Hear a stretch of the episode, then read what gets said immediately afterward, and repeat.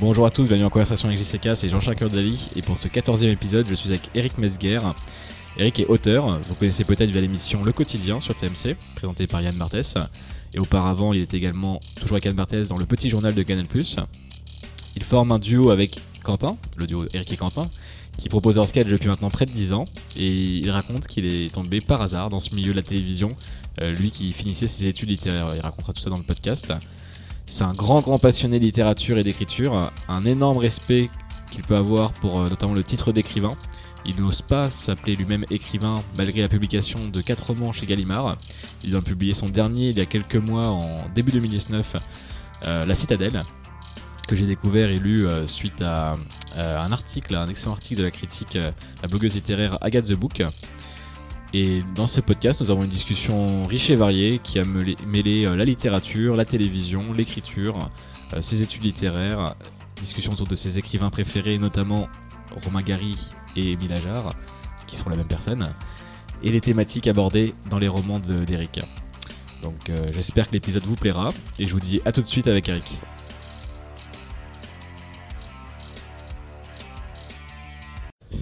Bonjour Eric. Bonjour. Deux- deuxième prise, on dira pour. On reste transparent.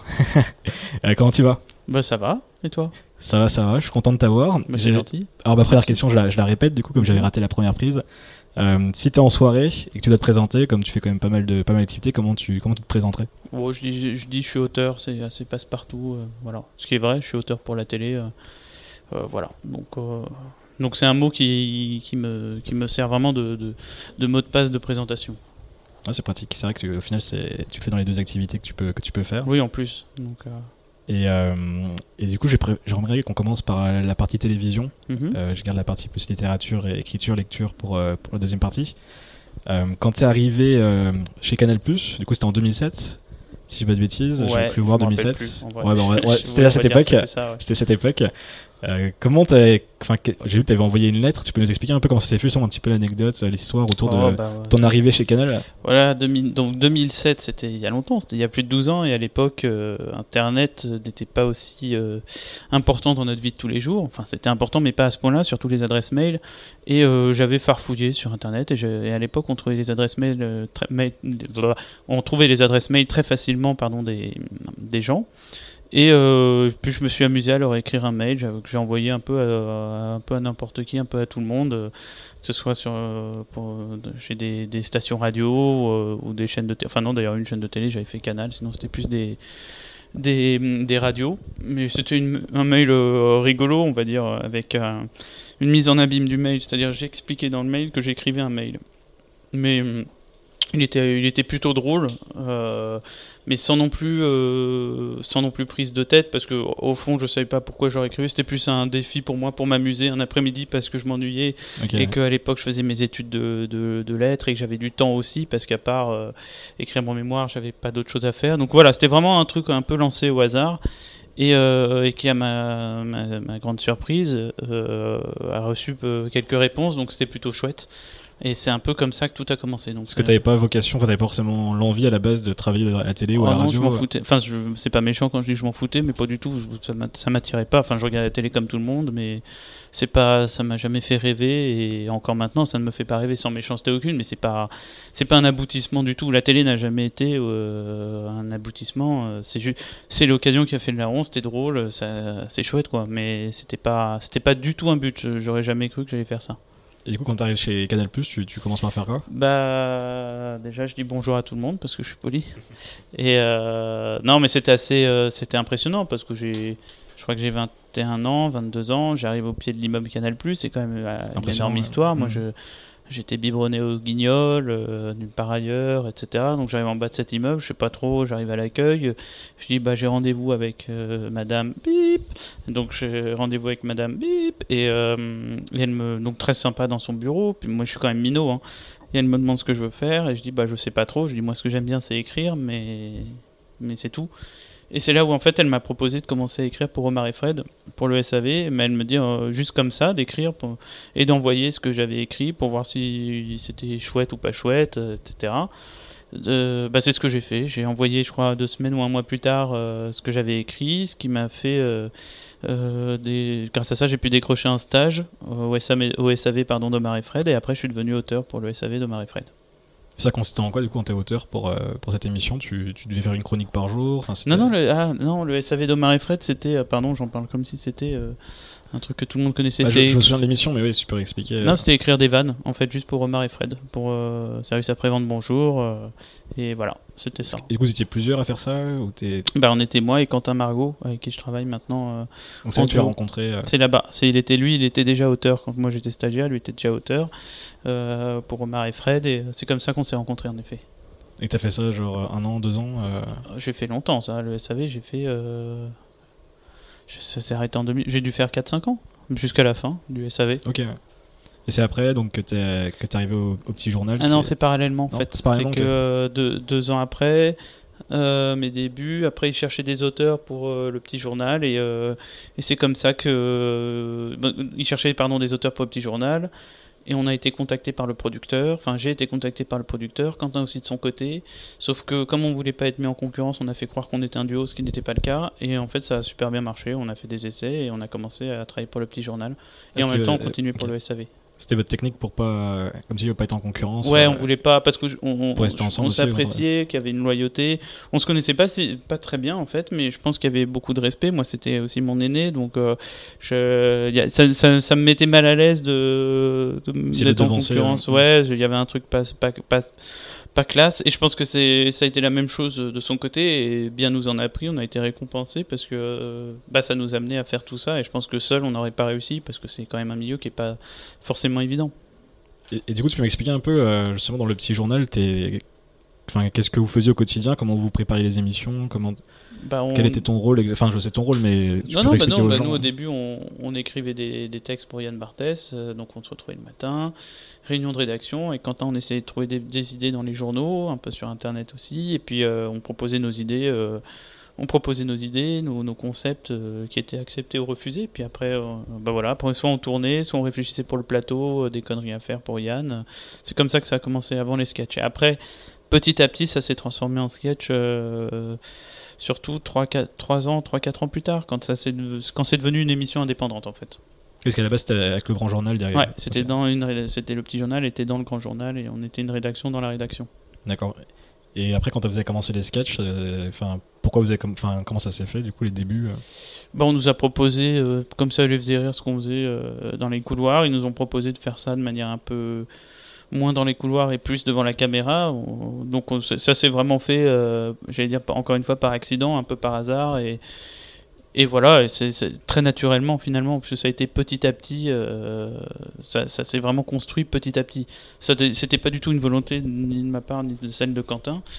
Euh, nous, ce qu'on aime, c'était écrire, donc euh, c'est le hasard qui nous a amené là. Mais c'était rigolo, enfin c'est rigolo. Parce que t'avais pas d'expérience, t'avais jamais joué des Aucune idée. Je suis pas. co- D'ailleurs, je ne suis pas comédien. Je crois que d'une part ça se voit, d'autre part j'ai pas la prétention de dire que je suis comédien parce que c'est pour moi un métier. Il euh, faut faire une école. En tout cas, faut apprendre. Et moi, j'ai jamais, je saurais pas jouer. Pour de vrai, je sais pas jouer. Je sais surjouer, mais je sais pas jouer. Ok, et mais du coup, tu continues. Enfin, ça fait, ça fait quelques années. Enfin, ça fait un paquet d'années, mais maintenant que Non, tu. mais ça va faire euh, en antenne, on va dire devant la caméra, ça doit faire 8, 8, ans, je pense, oui. 8 ans à peu près. Donc du coup, tu dis que tu joues pas, mais tu, enfin, c'est quelque chose. Non, c'est pas du jeu, c'est du Oui, surjeu. oui, c'est. Tu C'est pas jouer, bah, c'est rigolo, mais c'est pas, encore une fois, je mesure toute la différence qu'il y a entre moi et un comédien. Et un qui travaille un rôle, moi c'est pas des rôles, c'est du, dire, c'est du surjeu, donc du surrôle. C'est tout est exagéré, tout est parodié et exacerbé. Et vous écrivez à, deux, du coup, les, les Ouais. sketchs. Tout à fait, tout Ça, le temps. se, ça se passe comment quand tu prends un sketch Comment ça se prépare Enfin, vous vous dites Bah, un matin. euh, on se donne une, on en réfléchit une idée, euh, ça nous fait marrer, l'un des deux commence, l'autre poursuit en écriture, puis il l'envoie à l'autre qui recontinue, etc. C'est un puzzle qu'on constitue petit à petit. Et vous en faites un par semaine maintenant Ouais. Mais à un moment, il y en avait plus, la fréquence Non, était c'était tous les jours. C'était tous les jours, donc là, ça devait être hyper On a sportif. même plusieurs euh, par jour. Ouais, c'était trop. Moi, je pense qu'on devenait fou. C'était. C'était beaucoup trop. On en faisait beaucoup, beaucoup, beaucoup, beaucoup, beaucoup trop. On a, à un moment, on avait un sketch par jour pour quotidien, plus on faisait la météo pas, tous les jours, plus on avait une série qui s'appelle Mission Evelyne, plus on faisait la story. Euh, c'est d'Eric et Quentin, donc ça faisait, euh, on était à 4 magnétos par jour, c'était n'importe quoi. C'était. Ouais, et puis il faut les jouer en plus derrière, faut les tourner. Faut les jouer, faut, faut bien les écrire, ce qui était plus le cas avec de la fatigue. Au moment où on baisse en, évidemment en, en qualité, on c'était c'était c'était à la fois aussi génial qu'épuisant, mais faut pas. Enfin, c'était trop. Voilà. D'accord. Et, et, du coup, donc, ça a duré donc, euh, dans un premier temps, donc c'était sur Canal. Après, vous êtes passé sur, euh, sur TF1. Mhm. Donc, tu as vécu la transition. euh, je sais que tu en as déjà parlé un petit peu euh, par rapport à bah, tout ce que tu disais avec Bolloré et tout ça. Quand, quand tu es de l'intérieur, euh, comment toi tu vivais le truc? Est-ce que c'est est -ce c'est un peu sur, surfait, surdit Est-ce que les gens. Il y a beaucoup de légendes. Hein, beaucoup Oui, parce de- qu'on entend plein de. Bah, du coup, c'est pour savoir un peu. Ouais, c'était plus les gens qui m'en parlaient que moi qui le vivais, j'ai l'impression. Donc, je- c'est bizarre ce que je veux dire, mais j'ai presque rien à dire dessus parce que À l'intérieur, tu tu t'en foutais. Enfin, c'est bah nous on était ça- protégés par l'émission. Enfin, je veux dire, moi j'ai jamais eu un coup de pression ou quoi que ce soit. Euh, Ça, c'est des légendes, euh, trucs de téléphone qui va sonner, qui va dire ne faites pas ce sketch. Je, franchement, ça m'est, ça m'est jamais, en vrai, ça m'est jamais arrivé. Je vais pas mentir. hein.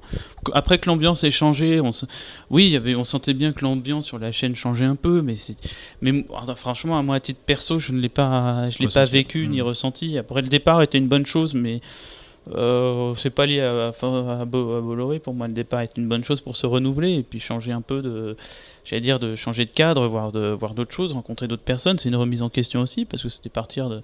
Je parle pour l'émission, hein, pas nécessaire, pas pour moi ni Quentin, mais je pense que c'était une, c'était un, un, énorme risque. C'est-à-dire, ça se voyait, les gens n'y croyaient pas au départ. Donc, mais c'était bien, c'est un coup de pied qui permet de, de se remettre en question et de rebosser. Donc, je pense que c'était, euh, enfin, c'est pas, je pense.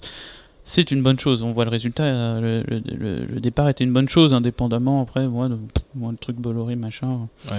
C'est anecdotique au final. euh. Moi, je- moi ça n'a pas, enfin, mon téléphone n'a jamais euh, sonné en disant, avec quelqu'un qui dit, Ah, faites pas ça. Je veux dire. Parce que j'avais demandé justement, vous avez... alors c'est pas pas par rapport à Bolloré, par rapport de manière générale, Canal ou même TF1, Oh. TMC, la liberté de ton, la liberté des, des sujets choisis. Ouais, alors après, euh, franchement, je, je sais que les gens soupçonnent toujours que le pouvoir, euh, machin, ceci, cela. il orienterait. Bah, le jour où le pouvoir m'appelle, euh, j'enregistrerai, parce que c'est quand même classe, hein, quand t'as le pouvoir qui t'appelle et qui te dit allô, ne il, fais pas, pas, ça. il connaît pas son numéro encore. Euh, bah, euh, peut-être qu'il le sait, mais en tout cas, il l'a pas appelé. hein. Donc, euh, non, mais c'est tout ça, c'est, je vois pas. Ouais, tout ça, c'est normal. Il y a, be- il y a- faut bien, enfin, je sais pas, il y a une espèce de fantasme. En tout cas, moi, je dis pas que ça n'existe pas, parce que je ne connais pas la vie de tout le monde. Je dis pour moi, en tout cas, dans ce que j'ai fait, ça ne, ça ne m'est jamais arrivé. Euh, J'ai jamais eu de. De toute façon, je vois pas comment ils auraient fait, puisqu'on décidait le matin, on, tour- on écrivait le matin, on tournait l'après-midi. Enfin, même pour être mis au courant, c'était pas, c'était, enfin, c'est trop rapide. non, peuvent puis c'est du fantasme. Je pense qu'ils ont autre chose à foutre plutôt que de Ouais. regarder ce que font Eric et Quentin en sketch. hein. Honnêtement, il y a... c'est quand même, euh, ça serait très égocentré euh, de croire ça. Et euh, non, bah c'est ça continue. Du coup, j'ai vu que tu avais même un, un spectacle en préparation. Je sais pas si euh, j'ai vu passer ça. Alors, euh, Oula, c'est déjà dans les tuyaux. Euh, j'ai vu passer quelque part, donc je sais pas si. Oui, bah, c'est en préparation. Je me méfie de tout ce qui est en préparation. Tant que ça n'est pas fait. Non, mais c'est un projet. C'est un projet, maintenant il faut se méfier de tout ça parce que j'ai l'impression que tout le monde dans Paris et ailleurs a des projets et ça sert beaucoup à parler et pas beaucoup à faire. Donc moi tant que c'est pas fait, je préfère... euh, Enfin ça sert à rien que je, je m'étale dessus parce que peut-être qu'il y aura rien, donc euh, faisons-le et on verra ensuite. D'accord. Je pense que c'est une bonne mentalité à avoir. euh, dans tous Non les mais c'est vrai, moi, je, tout, tout, tout- de toute façon c'est une leçon, hein. je pense que tous ceux qui parlent et qui disent je vais faire ça, je vais faire ça, je vais faire ça, attendons qu'ils... Moi j'ai croisé tellement de gens qui avaient des projets, des, des producteurs, des machins, On les attend encore. Voilà quoi. C'est euh, très bien pour parler en boîte de nuit et faire genre, mais ensuite faut faut réaliser ces choses. Donc tant que rien n'est fait, tant que c'est pas fait, restons prudents. Ça sert à rien de ça sert à rien. Et puis peut-être que ça sera pas bien. Donc on veut laissons le temps au temps. Ça marche, pas de souci. euh, on en reparlera peut-être à une autre occasion. Inch'Allah. Et euh, alors une question euh, par rapport à, euh, t'es écrivain aussi, on va revenir après, mais aussi il y a une phase publique aussi forcément avec la télévision. Bien sûr. Est-ce que ça, enfin au niveau de la médiatisation, est-ce que tu as l'impression que, enfin qu'est-ce c'est quelque chose que tu vis bien euh, ou t'es pas tout pas arrêté à tous les coins de rue j'imagine je sais pas comment ça se passe d'ailleurs euh. Non non, je vis. Bah c'est pas le vivre bien, c'est qu'il faut le vivre. Point. En vrai t'as pas le choix. Donc euh, qui c'est Il y a bien les. Je vais pas mentir en disant qu'il y a pas. Il y a des moments qui sont. Oui, il y a des moments relous. hein. Il y a des moments où on n'a pas envie de nécessairement de parler. Il y a des. Il y a des moments où euh, si les gens ont bu, peuvent être à la fois aussi gentils que relous. Et parfois on est en soirée, on n'a pas envie que quelqu'un vienne nous voir et nous fasse un débriefing de euh, ce qu'il pense de l'émission, etc. Alors qu'on est un samedi soir et qu'on est avec ses potes. Il est 3h du matin. il Ouais, et si tu dis à la personne, franchement, ça m'intéresse pas, la personne se vexe en disant, ah bah dis donc, tu te la pètes. C'est un cycle, bon. ça, c'est c'est les, c'est les trucs un peu relous. Euh, de même que quand les gens disent ça fait partie de ton, ton travail, c'est pas vrai. Je, je pense pas que ça fasse partie de, de son travail. Mais, euh, mais après, c'est toujours, en, en soi, franchement, c'est toujours euh, très bienveillant, très gentil. Les gens sont, euh, franchement, ils sont cool, ils sont, ils sont, ils sont gentils, euh, polis. C'est, c'est toujours très bienveillant. Franchement, Ouais. les seuls, les seuls trucs relous, c'est des gens qui étaient alcoolisés et il était tard. Oui, c'est le pire. hein. Et là, ça sert à rien d'essayer de les raisonner pendant 3 heures en disant, mais vous voyez pas, machin, là, ça, mais c'est normal, c'est l'alcool, ils sont relous. Donc ça, une fois qu'on on le sait, on arrive un peu à le voyer, à- et voilà. Mais euh, non, non, les gens sont plutôt très très cool, très gentils, il n'y a pas de... Enfin, c'est... c'est- J'ai fait plus, ça m'a permis plus de faire de, de jolies rencontres que... Que l'inverse. Que l'inverse, ouais. Bon, bah, c'est c'est vrai qu'au final, les gens sont plus en. Enfin, ce qu'il faut se dire, je pense, c'est. euh, eux, ils viennent te voir qu'une fois, même si t'as l'impression toi, ces gens-là, c'est une infinité de personnes. Eux, c'est une fois de temps en temps. Enfin, c'est une fois tout court, même. Oui, oui, oui, bien sûr. Et puis je, et puis je comprends parce que moi aussi, d'une certaine manière, euh, euh, je peux réagir comme eux euh, avec d'autres personnes, par exemple. Donc je, euh, et puis et puis ça va. C'est une notoriété qui est assez relative. Hein. Je suis pas Guillaume Canet, donc euh, ou une star américaine, donc faut pas exagérer non plus. Donc euh, ça va. Non, mais c'est en kikinant sur des trucs de la vie de tous les jours où parfois on n'a pas envie. Parfois c'est gênant pour les proches aussi qui n'ont pas forcément envie. euh, euh, voilà, mais bon, honnêtement, on va pas, je vais pas en faire un, un- ça va quoi. Faut pas exagérer. la vie est belle. On va pas, pas- c'est pas dramatique, pas franchement. dramatique. Et, et la télévision, donc toi, est-ce que tu regardes la télé de manière générale ou Pas trop? Non, je regarde plus. Mais pas. J'ai l'impression que tout le monde dit ça. Les gens viennent me voir dire ah, désolé, je regarde plus la télé. C'est devenu une phrase cool à dire. ah ouais, ouais, c'est bizarre. Hein. Non, mais c'est que bah je l'ai pas. Donc, Moi, j'ai euh, un écran quand même. euh, Enfin, ça me sert euh, pour Netflix, mais je mets le câble HDMI. Mais Ouais, ouais, mais t'as un écran de télé. Bah, c'est une télé. Enfin, c'est une télé, mais j'ai pas, la- j'ai même pas Ouais. la TNT dessus. Par exemple. mais moi j'ai pas de télé, même pas d'écran de télé. Ah oui. donc euh, donc euh, non, mais je mais c'est mon mode de consommation, mon mode de vie qui a changé. Après on voit avec tout ce qui est conso, effectivement Netflix, etc. euh, c'est petit à petit notre consommation qui s'oriente. Enfin, YouTube, télé. on peut dire que c'est la télé aussi. Aussi, d'une oui, oui, non, bah, pff, non, justement, je pense que Enfin, ça remplace la télé, c'est plutôt ça. je sais pas si c'est. Je serais plus dubitatif avec ça. Moi, je pense que c'est différent. On veut toujours avoir un point de comparaison en disant ça remplace, ça remplace.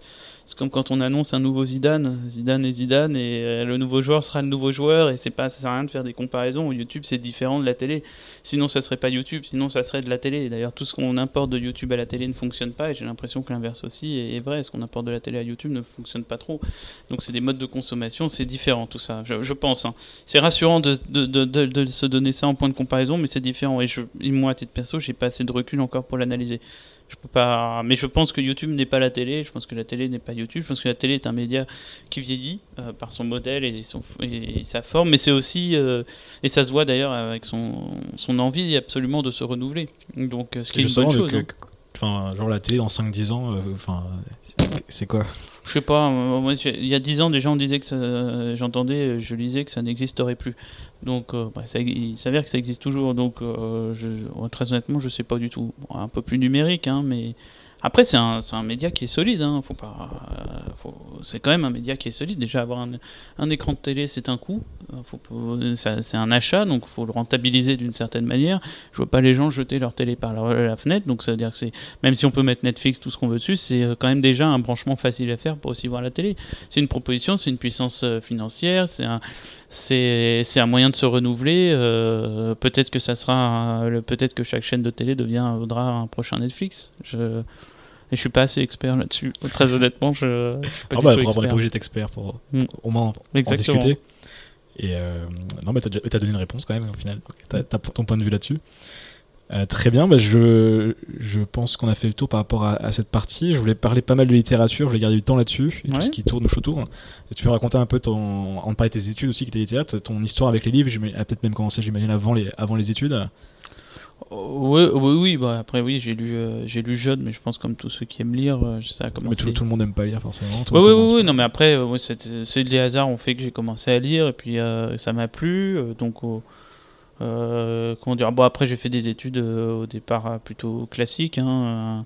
Après mon bac, je suis juste entré en prépa littéraire. Après la prépa littéraire, je suis allé en master de lettres à la enfin en licence d'abord. Mais juste parce que moi j'ai pas de prépa littéraire, par exemple, tu apprends quand prépa littéraire bah, pour moi, la prépa littéraire, pour le résumer, j'ai l'impression que c'est comme la terminale, sauf qu'on approfondit tout comme une terminale littéraire, pardon, mais on approfondit tout. Il n'y a pas les matières scientifiques, mais euh, on a encore de l'histoire, on a euh, des lettres, donc, euh, on a de, des langues, et, tout, la philosophie, et tout ça, on l'approfondit à fond. C'est, un, pour moi, c'est un prolongement de la terminale pendant au moins deux ans, et c'est, ça qui est génial. C'est que on approfondit, on approfondit, on approfondit. Donc euh, moi j'ai trouvé que c'était les études les plus intéressantes que j'ai pu faire ces deux années-là, étaient les, de très loin les plus enrichissantes intellectuellement et culturellement. Et elles me serviront, je, pense, toute ma vie. Elles me servent déjà encore maintenant, et elles me servaient avant, et à vie elles me serviront. C'est juste deux années, mais... Elles te servent dans quelle mesure euh bah Pour tout, je pense que ça sert pour la rigueur, la curiosité intellectuelle, euh, ça m'a plus servi que, que la fac. C'est certain, parce que c'est un enrichissement, une exigence qui, qui font que on apprend, on a encore envie d'apprendre. Euh, je, trouve que c'est, on a des profs qui sont de qualité aussi. Euh, euh, c'est comme c'est pas dans des amphithéâtres, donc c'est plus personnel comme enseignement aussi.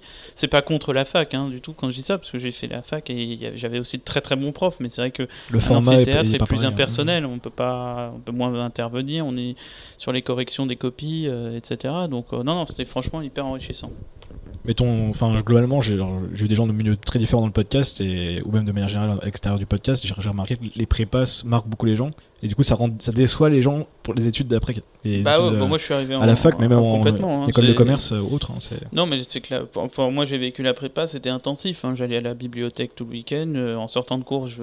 et pourtant j'étais pas le meilleur des élèves, mais il fallait que j'aille à la bibliothèque. Je faisais les fermetures de la bibliothèque de Beaubourg à 22h quasiment tous les jours. Euh c'est une somme énorme de travail. C'est-à-dire que euh, c'est beaucoup de travail, on est épuisé aussi. Hein. C'est pas c'est pas la fête justement. On fait pas le week-end, c'est pas euh, des sorties jusqu'à pas d'heure, etc. On travaille beaucoup beaucoup, mais il y a une solidarité entre les élèves. Et surtout, ce que j'ai aimé, c'est qu'on apprenait des choses qui nous intéressaient. Donc tout ça, moi, j'ai tout ça. En fait, c'est intéressant. Au-delà de la somme de travail que c'est. T'as pas besoin d'apprendre pour faire pour une bonne note à l'école. Ouais, c'est-à-dire que euh, j'ai, enfin, exactement. On apprend. Moi, c'est de la En fait, c'est de la culture G. En tout cas, la prépa littéraire, pour moi, c'était de la culture générale qu'on approfondissait et et c'est utile dans la vie de tous les jours. C'est une bonne arme quelque part aussi. Donc euh, moi ça m'a marqué et l'ambiance en plus c'était cool. J'étais dans des prépas où les ambiances étaient plutôt étaient cool aussi. Donc euh, c'était de belles, euh, belles années. Pas évidentes, parce que c'est beaucoup de travail et que c'est la pression des notes, euh, malgré tout, parce qu'ils font des classements, enfin ça c'est un peu... Voilà, mais, mais hyper intéressant. Et par contre, après, tu disais la fac, c'était moins intensif, du coup, moins bah, intéressant intellectuellement. Après, ouais, mais après, j'ai adoré. Hein. J'étais en équipe de foot. Là, c'était plus cool. Hein. C'était beaucoup plus cool. Mais... Et j'ai rencontré plein de gens aussi. C'est l'autre aspect cool des, des, études. Euh, ouais, la, fac était plus cool. Alors, encore que c'est piégeux, parce que quand on arrive de prépa, moi, ce qui s'est passé, c'est que j'ai presque eu un, espèce de complexe de supériorité où me dire bon, la fac ça va être facile bah, je me suis rétamé au premier semestre très très fort en pensant que j'y allais les mains dans les poches en fait je me suis rendu compte qu'il y a plein de matières qu'on fait pas euh, en prépa et que par, rapport à, quand même, par rapport à la fac de lettres. Donc euh, il a fallu donner un énorme coup de collier. Mais c'était évidemment c'est moins c'est c'est plus facile d'avoir un, avoir un 16 à la fac et avoir un 16 en prépa. Le jour où on a 16 en prépa, on, invite tous ses amis, on, organise un feu d'artifice, euh, on fait ça pendant 15 jours. Euh, voilà quoi. fête nationale, ouais, un peu ça, personnelle quoi. Et, et Qu'est-ce que tu as appris à la, fac, enfin, ou de manière générale, qu'est-ce que tu retiens de la, de la fac quand même euh, Globalement, qu'est-ce que tu voulais faire d'ailleurs C'est plutôt plus intéressant, je pense. Euh, quand tu étais à la fac, tu étais en quel état d'esprit Tu disais, je vais vers quoi après? Bon, je vais me diriger vers les concours pour être prof, sans certitude, je, mais ça, je, je savais pas trop. C'était plus la. J'aimais les lettres, c'est tout. Euh, après, j'ai rencontré plein de gens, euh, je me suis fait plein d'amis. Euh, l'équipe de foot de la fac a beaucoup compté aussi, c'est drôle, mais j'ai gardé plein d'amis de là-bas, c'est d'excellents souvenirs. Je me rappelle moins des cours, hein, bizarrement. mais non, non, c'était. C'était, je savais pas trop. comme j'aimais les lettres, j'étais très bien là où j'étais à la fac, mais je savais pas trop pour faire quel métier. Peut-être Ouais, je me dirigeais pour être prof, avec aucune certitude, mais aucun dégoût non plus. Enfin, je, euh, en français, du coup? Ouais, ouais, c'était un côté pourquoi pas, mais je, je savais pas trop. Mais, mais je me dirigeais progressivement euh, vers ça. On sent comme plein de gens de moins de 25 ans euh, qui savent pas ce qu'ils veulent faire plus tard. Ouais, mais c'est. Ouais, ouais, peut-être. Mais ça me dégoûtait pas, hein. franchement.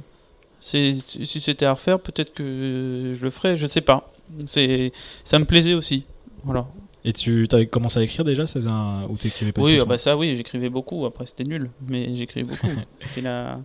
C'est nul parce que quand on démarre, tout le monde est nul ou c'est Non, nul parce que j'étais nul. Moi, je pense qu'il y a peut-être il y a des gens qui démarrent et qui sont exceptionnels. Moi, je, c'est juste que je pense que je me trompais. Je trouvais pas ma voix, mais c'était en même temps, c'est ex- c'est extrêmement formateur. Il faut euh, phrase de, un peu euh, de cliché de film américain, mais il faut échouer pour réussir.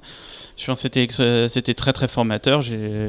Il fallait que je passe par là, il fallait que je fasse mes expériences. Donc euh, T'écri- T'écrivais quoi à cette époque? Beaucoup, beaucoup, à- beaucoup, beaucoup, hein, beaucoup. Non, mais j'écrivais des, des, des récits que des, de longs récits, mais mais je pense que la- le, le vrai problème, bon, stylistiquement, il y avait plein de progrès à faire, mais je pense, que c'était même pas tant ça le problème, c'était plus euh, ce que je racontais. J'avais pas d'expérience de la vie, donc euh, vouloir raconter la vie sans avoir d'expérience de la vie, c'est un peu compliqué, malgré toute l'imagination qu'on peut avoir.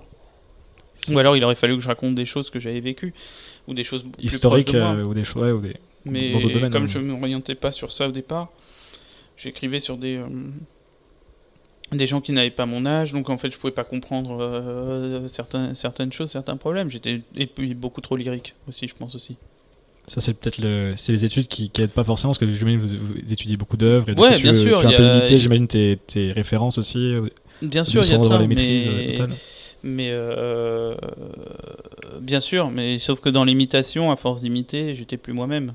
Donc euh, Et puis qu'on imite, on n'est pas, on peut pas être meilleur que celui qu'on imite de toute façon, donc euh, c'est tout compliqué. à fait, mais je pense que c'est très formateur. Il faut quand même imiter au départ pour. euh, Ah, c'est une bonne. Tu considères quelqu'un qui voudrait démarrer à il faut, il faut imiter, il faut pas copier. C'est Non, non, mais Il faut s'inspirer. on peut pas faire. C'est, c'est Grac qui dit ça. Il faut avoir des maîtres. De toute façon, même n'importe quel peintre a eu des. c'est- Il faut, il faut s'inspirer de de gens qui qui nous donnent envie euh, d'écrire. Et je pense que c'est le meilleur modèle. hein, c'est comme des profs. Ah ouais, C'était qui, du coup, tes écrivains préférés ou moi, j'avais euh, Stendhal, Albert Cohen, Balzac. C'était des, des- des classiques. Donc j'essayais de faire du classique, mais mais sans voiture, donc avec des calèches. Enfin, ça, ça ne marchait pas. Ça ne pouvait pas marcher.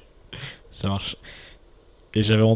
T'as dit dans une interview, je crois, enfin j'ai vu ça quelque part sur internet en tout cas, que tu serais, tu te considères écrivain quand tu auras écrit trois livres. Là, t'as sorti le quatrième. Donc c'est bon, on peut, on peut t'appeler écrivain maintenant au-delà de auteur, euh, ou t'as toujours pas. Tu veux pas assumer encore le. C'est pas, c'est pas tant pas assumé. C'est, je trouve que c'est un très beau titre, écrivain. C'est un très beau, c'est noble. Euh, je l'assume plus, ça c'est vrai. Mais j'arriverai pas encore à dire je suis écrivain, c'est bizarre. Je- T'as des gens qui, ont- qui doivent avoir un- des projets qui s'appellent écrivain, je pense déjà. Tu pas avoir des projets euh, qui ne sortent jamais. Ouais, moi j'ai trop de respect pour le, pour ce que c'est. Je, j'allais presque dire, est-ce qu'il faut pas le dire quand on est mort? Je, est-ce que ça se, je sais pas. Je, je trouve que c'est un, c'est un trop beau titre. J'ai, trop de pudeur pour réussir à me le. J'aimerais bien pouvoir dire je suis écrivain, mais j'ai dû. Il y a un truc qui me qui me fait me sentir mal à l'aise au sens où ouais c'est trop c'est trop beau c'est trop noble c'est je, Est-ce que je ça, sais pas coup, si je c'est- le mérite voilà Est-ce que ça, c'est pas un truc, tu vois, j'ai l'impression. Euh, dire français, euh, on, a, on a le culte un peu de l'histoire littéraire, Ah bah, ça fait partie de ça. notre, évidemment, ça fait partie de notre histoire, le culte. C'est, même pour ça qu'autant de gens veulent écrire et pour ça que euh, c'est, dans notre patrimoine culturel plus fort que je pense même coup, ça dans fait- ça beaucoup d'autres pays. hein. Ça donne envie, mais ça peut faire peur aussi aux gens, parce que du coup, il, y a, il peut y avoir une barrière. Enfin, je- Bah, tout le monde va être écrivain. Ça, c'est certain qu'en revanche, tout le monde va être écrivain. Le nombre de personnes, je crois, les statistiques qui, ont, Ah, qui s'imaginent avoir écrit un livre, c'est 75% euh, Ah de oui. français. C'est les, le magazine Lire, là, sur son, sur l'édition sur euh, édité. Et il y a 54% qui s'imaginent que- qui ont déjà essayé, je crois, d'écrire un livre. Enfin, c'est la, proportion, c'est normal, parce qu'on a mis un, ce statut euh, plus haut que je trouve que beaucoup d'autres artistes. C'est vrai qu'on se dit, on se voit plus écrivain. Je trouve que moins de gens vont dire je veux être peintre. Ouais. Et je pense que les gens se disent aussi, tu vois, euh, ce qui est pas vrai, bien sûr, mais que c'est peut-être plus simple parce que tu dis, bah, je sais, enfin, je sais écrire, un, je sais tenir un stylo, mais sais. c'est vrai, c'est plus ça. simple. Et puis euh, en soi, euh, c'est aussi, je me permets de reciter Greg dans Lisant en écrivant, il- comme il dit, on, on nous a appris à écrire. En fait, au plus jeune âge, on se fait chier à apprendre euh, l'orthographe, la Autant- syntaxe et tout. Autant l'utiliser. Bah ouais, c'est presque l'inverse. Pourquoi on, on- on- pourquoi en fait la question c'est pas pourquoi les gens écrivent, c'est pourquoi les gens n'écriraient-ils pas? C'est une vraie bonne question, je trouve. C'est que c'est normal, c'est le premier instrument qu'on nous à l'école, euh, on- qu'on nous fait euh, apprendre. C'est par la lecture aussi, donc on- directement on rencontre des des grands auteurs. Si on nous apprenait d'abord à peindre et à aller euh, à regarder des expos, peut-être que tout le monde voudrait être plutôt peintre et, et faire des expos. Donc c'est normal. Et puis effectivement, c'est le, plus simple, c'est un carnet, une feuille et c'est parti. Donc, euh, donc voilà, je pense que ça découle de, de ça. Mais c'est une bonne chose hein, en soi. C'est pas, c'est plutôt positif. C'est quand même cool qu'on ait ça comme euh, identité en France. Carrément, je- et, et toi, je- ça t'apporte quoi d'écrire euh, Alors aussi bien maintenant que t'écris des roms ou même quand t'as commencé, enfin, ça t'a- ça t'apporte quoi globalement euh Hmm, très bonne question. Pareil, il faudrait que j'y réponde quand je serai vieux. Euh, je sais Ouais. pas, c'est un besoin. En vrai, je peux pas dire autre chose que j'ai. On peut trouver des belles formules, on peut dire euh, euh, ça me ça me défoule, ça me fait vivre, ça me. On peut trouver il y a de très belles formules là-dessus, mais je, au fond, je pense que ça ne se, ça ne se décrit pas. C'est un besoin. C'est juste, c'est comme ça. C'est que. euh, Ça, même si tu publierais pas, euh, on dirait euh, tes livres sont pas bien, ils sont pas publiés, tu continueras à écrire ou- Non, je pense qu'il faut, il faut, il faut quand même passer cette barrière de de, de l'édition malgré tout euh, parce que on- est-ce qu'on, c'est une question. hein, après, je n'ai pas vocation à à donner à faire la leçon, mais est-ce qu'on est écrivain sans être lu? Je trouve que c'est un peu. Ah oui, quand, si tu dis le terme écrivain, mais et que tu peux juste écrire tu vois, pour ton kiff et. Est-ce que si ça serait un besoin, tu vois, entre guillemets, il faut que tu te mettes derrière ton. Ah oui, Ton bah ça, oui, mais ça on peut écrire sans, sans être. euh, euh, pardon, alors est-ce que tu peux reformuler la question? Bah, enfin, c'est- du coup, c'était aussi. C'est pas forcément, il y a le besoin de l'écrivain. Enfin, écrivain, pour toi, du coup, c'est quand même. euh, Voilà, il faut un éditeur et ça justifie euh, le- aussi le travail qu'il y a derrière. Bah, ça- et puis ça justifie les lecteurs surtout. Parce que euh, est-ce qu'on est écrivain sans lecteur? Même, même si c'est un seul lecteur, mais est-ce qu'on écrit pour pas être lu? C'est ça qui est compliqué. Je pense pas. Je pense pas. Je pense que mm, tous ceux qui écrivent veulent être lus. Donc, euh, je vois pas quelqu'un qui dit j'écris pour ne pas être lu. Ça, ça n'existe pas. Ou alors il se fait pas publier à ce moment-là. On joue à Ouais, ça et il le garde pour lui et il dit pas qu'il écrit tant qu'à faire. Donc, euh, donc non, je pense qu'il faut on écrit pour être lu, même si c'est par une personne, même si c'est par deux personnes, mais on, on écrit malgré tout pour être lu. Donc, euh, mais après, moi, j'ai écrit très longtemps sans être lu. La preuve, j'ai fait plein de manuscrits ratés. Donc, euh, Et alors, c'est ton combien manuscrit qui a été. je crois que c'est 5 ou 6e. 5 ou 6e. D'accord. Mais c'est, enfin, voilà. À juste titre, hein, d'ailleurs. Donc ça, ça montre que c'est bah, déjà c'est pas simple de se faire éditer, puis qu'il y a un, il y a Non, un, mais il y a il y a un temps de maturation aussi. euh, Non, mais c'est pas que c'est pas simple. Ça dépend, je pense, des gens. Ça dépend de, de, de plein de choses. Moi, il me fallait ce temps-là. C'est certain que moi, il me fallait ce temps-là de. Je pense que c'est tout à fait mérité, en tout cas, de ne pas avoir été publié avant. De toute façon, je veux dire, on progresse entre chaque Il manuscrit. faut, il faut, il- il- ouais, et puis il faut se remettre en question, il faut progresser. Puis s'il y a un refus, c'est pas pour rien. Faut, c'est pareil. C'est-à-dire que les éditeurs, ils cherchent, euh, parce que souvent on vient me voir, on fait comment on fait pour être édité. Il faut que je, je l'envoie à quelqu'un en particulier. Il y a une espèce de mythe aussi de. Il y a des techniques pour éditer, soi-disant. enfin, Ouais, mais c'est pareil, c'est un mythe que, auquel j'ai cru pendant très longtemps aussi. Mais en fait, il faut partir d'un concept simple c'est que l'éditeur, il va chercher, il, aime bien trouver la perle rare. C'est-à-dire que si votre manuscrit il est génial, il n'y a pas de raison qu'il soit pas édité. C'est-à-dire que le- c'est tant mieux pour le le- l'éditeur. D'une part, bah, c'est un nouvel écrivain, donc c'est se dire que c'est pour lui, donc il le fait éditer lui, donc c'est tout à sa gloire. Euh, tout, tout est fait pour que justement on découvre la perle rare. Il rêve de trouver le, le futur euh, prix Goncourt. Donc il n'y a pas de, de raison. A- on envoie le manuscrit, il est lu, il n'est pas jeté à la poubelle immédiatement. C'est c'est un C'est une réalité, euh, voilà, il y a, je sais pas, 1000 personnes qui envoient un manuscrit, puis t'en as peut-être euh, un qui se fait éditer. Ouais, mais mais, mais- mais- ratios, mais- mais oui, mais parce que il y, y avait une raison. Enfin, nécessairement. Enfin, après chacun, c'est très dur de, c'est c'est très dur les lettres de refus, mais moi j'en ai reçu plein. C'est pas grave. Faut, enfin c'est pas grave, c'est chiant. Je comprends le- la frustration. J'en Ouais, ai eu. Hein. ouais. Bah, faut continuer, faut continuer, faut continuer. Et puis, c'est pas parce qu'une maison d'édition refuse un manuscrit que le manuscrit est mauvais pour autant. C'est peut-être qu'il correspond pas à la maison d'édition ou à cet éditeur-là en particulier. Il faut l'envoyer à d'autres.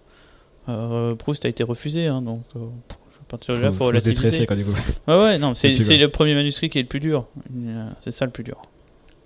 Et le deuxième, ça doit pas être simple aussi, comme on dit, comme les artistes, les, écri- les écrivains, mais aussi les, les, les musiciens, sortir son deuxième album, des choses comme ça. Quand on doit Bon, ça dépend, parce que moi ça va, les sorties elles sont assez euh, discrètes aussi. quoi. J'ai pas une pression euh, énorme. Déjà, Gallimard a pas besoin de moi pour vivre. Euh, moi, j'ai pas besoin de Gallimard pour vivre en termes de, d'a- financiers. Donc, euh, non, ça va. Honnêtement, il faut. Non, on n'a qu'une chance de faire une bonne première, intention, une bonne première euh, impression. Ça, on me l'a souvent répété. Et puis, euh, effectivement, faut pas se rater sur le deuxième. Mais après, faut pas se rater sur le troisième, puis le Oui, quatrième. oui, en dans vrai, ce cas, faut pas se rater tout court. Mais c'est une exigence qu'on a à avoir euh, avec soi-même et peut-être aussi euh, l'éditeur. Mais c'est pas. Parce que c'est. Ouais. Ah ben je, je, je t'ai coupé, pardon. Non, non, non, non, il n'y a pas de souci. Non, non, c'est- c'est pas. En fait, faut... voilà, c'est une question d'exigence, mais à la rigueur, je trouve que c'est plus une pression si euh, le premier roman fait un prix Goncourt, un truc exceptionnel. Ouais, le deuxième, là, par contre, ouais. là, c'est. Et je pense qu'en vrai, c'est pas bon parce que ça veut dire que ton deuxième, de toute manière, sera jugé moins bon, donc c'est affreux. Ouais. Ça, ça doit, ça être déjà. affreux. hein. C'est. Le succès trop précoce, quoi. Ouais, non, mais je pense Il y a un eu des- écrivain, hein, ouais. sur ça qu'il y a eu ça, à mon avis, il y a pas longtemps. C'est- dur parce que il est, il est génie absolu au premier, euh, à la première parution, et puis à la deuxième, les gens qu'on a, c'est moins bien. Et c'est affreux parce que j'ai un sentiment qu'il va toujours être jugé par rapport à cette première publication, surtout, et ça doit être tellement frustrant. C'est ça qu'on oublie souvent, parce que derrière, bah, derrière les, les œuvres, il y, a des- il y a des personnes, et, Ah bah et du coup, faut. C'est beau que dans- même si dans 500 ans on lit encore son livre, il y avait toute une vie derrière. et je, Ouais, je ouais, souhaite à cette personne quand même à, à faire d'autres très bons livres. non, non, mais c'est c'est toujours le jeu biographique de l'individu face à. Je sais plus, il y avait, je crois que c'est Soderbergh dans le cinéma euh, avait, qui avait ça son premier film, je sais, j'ai un de mémoire, je sais plus le nom du film, qui, avait gagné un Oscar. Ouais. Et il a mis genre 15 ans à, sortir un bon film après, quoi. Bah Enfin, ouais, mais c'est terrible parce que tellement. Et... 20 ans peut-être même. Et encore, j'ai envie de dire, le film, comme c'est toute une, une affaire de, de production, ça peut être plus long, alors qu'un livre, ça peut arriver très très vite. Non, franchement, je pense que c'est. Les récompenses peuvent être parfois très très piégeuses. C'est très bon pour l'ego, mais ça peut être aussi euh, pas bon après pour la production. Mais bon, après, euh, chacun, après, le, le vit. Euh, Gary l'a très bien vécu. hein. Donc. euh, Il a pris une fausse identité pour sortir sa. Ouais, ouais, mais justement, il a réussi à avoir deux prix Goncourt. Il s'est pas fait écraser par le premier prix Goncourt. Il a, il a, il a réussi à performer, à continuer. et il n'a pas été victime de, de, de son succès. Enfin, si, il, Il a n'y avait été. pas quand même cette histoire comme quoi c'était- il avait un peu baissé, enfin il il avait mal vécu Non. un peu à un moment. et Non, non, non, il a pas baissé. Là, je, c'est pas, il a baissé. C'est que les, C'est les gens en tout cas. les gens se sont lassés, mais comme, il- comme un- une bouteille de vin, comme il le dit, il l'écrit, il dit. euh, euh, il dit oui, voilà, voilà, je sortais un nouveau livre et les gens disaient ah bah voilà le nouveau Romain Gary, donc il l'a acheté, mais il se rendait plus compte de l'effort en fait que ça réclamait d'écrire un, un tel un C'était une commodité. Et c'est que les gens s'étaient habitués, c'est comme un nouveau, ouais, comme euh, le, le- je sais pas moi, le nouveau Coca, la nouvelle, le nouveau Beaujolais, voilà, c'était le nouveau Beaujolais, et, et donc euh, ça, ça commençait à l'agacer parce que ces livres étaient quand même très bons, mais les gens se lassaient. Il rendait banal la chose quoi. Et euh, le public, les critiques surtout. Donc il en a eu assez. C'est comme ça qu'il a eu l'idée de créer Ajar, un- qui est une réussite exemplaire, totale. Les critiques quand même ont opposé Ajar à Gary, sans savoir que c'était une seule et même personne. Euh, Ajar a eu un deuxième prix Goncourt. Euh, Enfin, c'est quand même, c'est euh, cette mystification était absolument géniale. Ils s'en régalaient hein, de se dire, ah bah, enfin, c'est quand même génial quand on voit que les critiques les opposaient en disant Gary est un, Ça, pas vieux les Gary. Ah ouais, ouais, non, il disait euh, la fougue de Hajar face au vieux. Et ringardise complètement Romain Gary, c'est ça. Et lui, il lisait ça dans les journaux, il adorait ça, il trouvait que c'était fantastique. Parce qu'il savait qu'un jour ou l'autre, il allait pouvoir. Bah, il l'a fait hein, avec sa lettre je- euh, mort et, Vie et mort d'Émile Hajar. Ouais, c'est génial, en vrai. Il les a, il, il les a complètement eus tous. Mais ce qui veut bien dire quelque chose euh, en soi sur les. Sur, sur nous, même en tant que public. C'est-à-dire qu'on se lasse, de, on se rend pas compte parfois de tout ce que réclame comme effort une œuvre, euh, parce qu'on a l'habitude, euh, par rapport à une production, on a l'habitude de chaque, chaque année, parce qu'il était très prolifique quand même, Gary. Donc voilà, on se dit, oh bah c'est le nouveau Gary. Alors ce qu'il ce qu'il explique, c'est que c'est pas, pas si évident de faire le nouveau Gary, parce qu'à chaque fois, ça a réclamé quand même beaucoup. Bien sûr.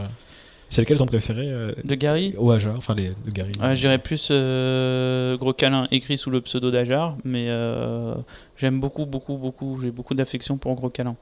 Mais, euh, j'ai pas lu celui-là donc. c'est, mais après, j'ai presque envie de dire, je les aime Tous. tous. Tous sont des références, je trouve, tous. Mais j'ai une ouais, petite mention pour, pour Gros Câlin, qui est le premier, qui est le, le premier Ajar. Ok, ouais. Bah, C'est le, premier euh, de, de, de Gary sous Ajar. Ah, écoute, euh, tout à l'heure tu disais que, que tous les Français, enfin, en tout cas beaucoup voulaient écrire un livre, donc j'avais des questions à te poser justement sur un peu le processus d'écriture au sens large. Après, Euh, j'ai de leçons de donner à personne. Hein. Ah Je bah, c'est- précise, hein, c'est pour ça. j'ai- Enfin, c'est ta manière à toi d'écrire Ouais, des, ouais, des sûr. livres. Comment, comment ça se passe? Enfin, ça, ça commence comment? T'as as une idée qui arrive Enfin, c'est quoi Ouais, le plus- début du processus déjà? Bah, je, je pense que chacun était différent des romans, donc euh, c'est pour ça que c'est plus compliqué. Mais On là, par exemple, j'ai une idée. euh, là, j'ai une idée et euh, tu vois, c'est d'une banalité affligeante. Je veux dire, bah, je m'y mets, je travaille. Non, mais j'ai pas de processus en vrai. Il n'y a pas d'ordre, qu'il y a peut-être des gens qui sont peut-être hyper euh, carrés, j'imagine. euh, euh, je sais pas, tu dois créer des personnages au début ou tu commences à écrire tu... Ouais, bah, c'est des brouillons, quoi. C'est, tu, t'es- je, je, j'ai pas de leçon, c'est un peu. Bah, c'est pas des c'est ta manière à toi de faire, tout simplement. Bah, je, bah, j'en ai, je pense pas avoir une manière de faire. Je, euh, je fais un peu, euh, j'écris ce qui me plaît. Après, je- c'est comme un puzzle. J'ai- ensuite, je vais recouper des morceaux, puis je voir ce qui est cohérent, ce qui n'est pas cohérent, peut-être virer tel ou tel truc, euh, rajouter. Mais j'ai pas de, je- j'ai pas le sentiment, dans- malheureusement, peut-être encore. En tout cas, il faut que je la crée, mais j'ai pas encore une méthode. Une méthode, ouais. C'est-à-dire que je suis peut-être plus attentif, plus je vieillis, plus je prends de l'expérience, plus je suis attentif à ce que je fais pour euh, Rationaliser un peu. épurer tout de Épurer, suite ouais. pour pas que ce soit euh, pour pas tomber dans des genre du bavardage des choses comme ça là je suis attentif à ça mais après c'est un peu euh, de toute façon on sait pas hein, peut-être que là ce que je suis en train d'écrire en ce moment pour euh, peut-être que ça sera refusé peut-être que ça sera pas bien c'est c'est on sait pas faut je sais pas du tout mais j'ai pas de méthode la méthode c'est juste travailler quoi. par, par ça faut travailler Se mais- mettre derrière son PC ou derrière son. et bosser. Il y a pas, franchement, après, il n'y a, pas- y a pas à tortiller des fesses, entre guillemets. Parce que ça à rien de se prendre trop, trop, trop la tête non plus. Je pense qu'à un moment, il faut, faut y aller et, voir ce que ça donne. Parce que c'est en tripotant le, la matière qu'on en fait quelque chose ou pas, d'ailleurs. Qu'on se rend compte si, on, si, on, si c'est bien ou si c'est pas bien.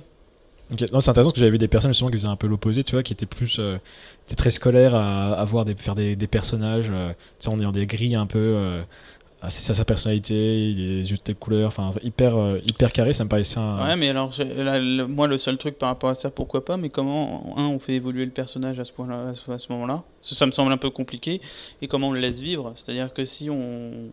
Je sais pas. Moi, j'y arriverai pas parce que j'ai l'impression, bah, je vois le personnage, oui, on peut déterminer à peu près ce qu'il est, mais c'est-à-dire qu'on le laisse, on le laisse peu vivre et respirer. C'est un peu. Je sais pas. Mais après, évidemment, peut-être. De. Là, j'essayais de réfléchir à Balzac, à ce qu'il fait, parce que c'est quand même la, la comédie humaine, c'est quand même des centaines de personnages. Je, je, je sais pas. Mais je, moi, j'aurais plus de mal à rationaliser à, à ce point-là. Je pense que je sais ce- mon personnage, je l'affine à, à force d'écriture, mais à chaque fois que j'ai essayé de faire un carnet à noter en disant il aime le chocolat, il y a- à un moment il y a un truc qui fait, euh, ça devient un robot. À quel moment je vais placer ça? Veut dire bah Ah, alors attends, place dans le. Tu perds en spontanéité un peu bah ouais, à ce moment-là, s'il aime le chocolat, ça veut dire quoi Que tu vas devoir absolument placer qu'il aime le chocolat et qu'il boit un chocolat au lait. C'est ça qui est un peu chelou. si tu- Ouais, ça- C'est puis on n'est pas obligé de tout savoir euh, sur le perso. Puis il y a des goûts qui s'improvisent. Je sais pas moi, peut-être qu'il va goûter du chocolat au, au chapitre 8 et qu'il va découvrir qu'il aime bien le chocolat. Donc on n'est pas. C'est c'est plus ça le truc de. J'arrive moins à prévoir à l'avance. euh, à ce point-là. Déterminer, oui, voir à peu près ce qu'il est euh, comme type de. Ça, il faut évidemment. Mais après, je pense que ça s'affine aussi au fil de l'écriture, parce que sinon, c'est un peu dommage. si, euh.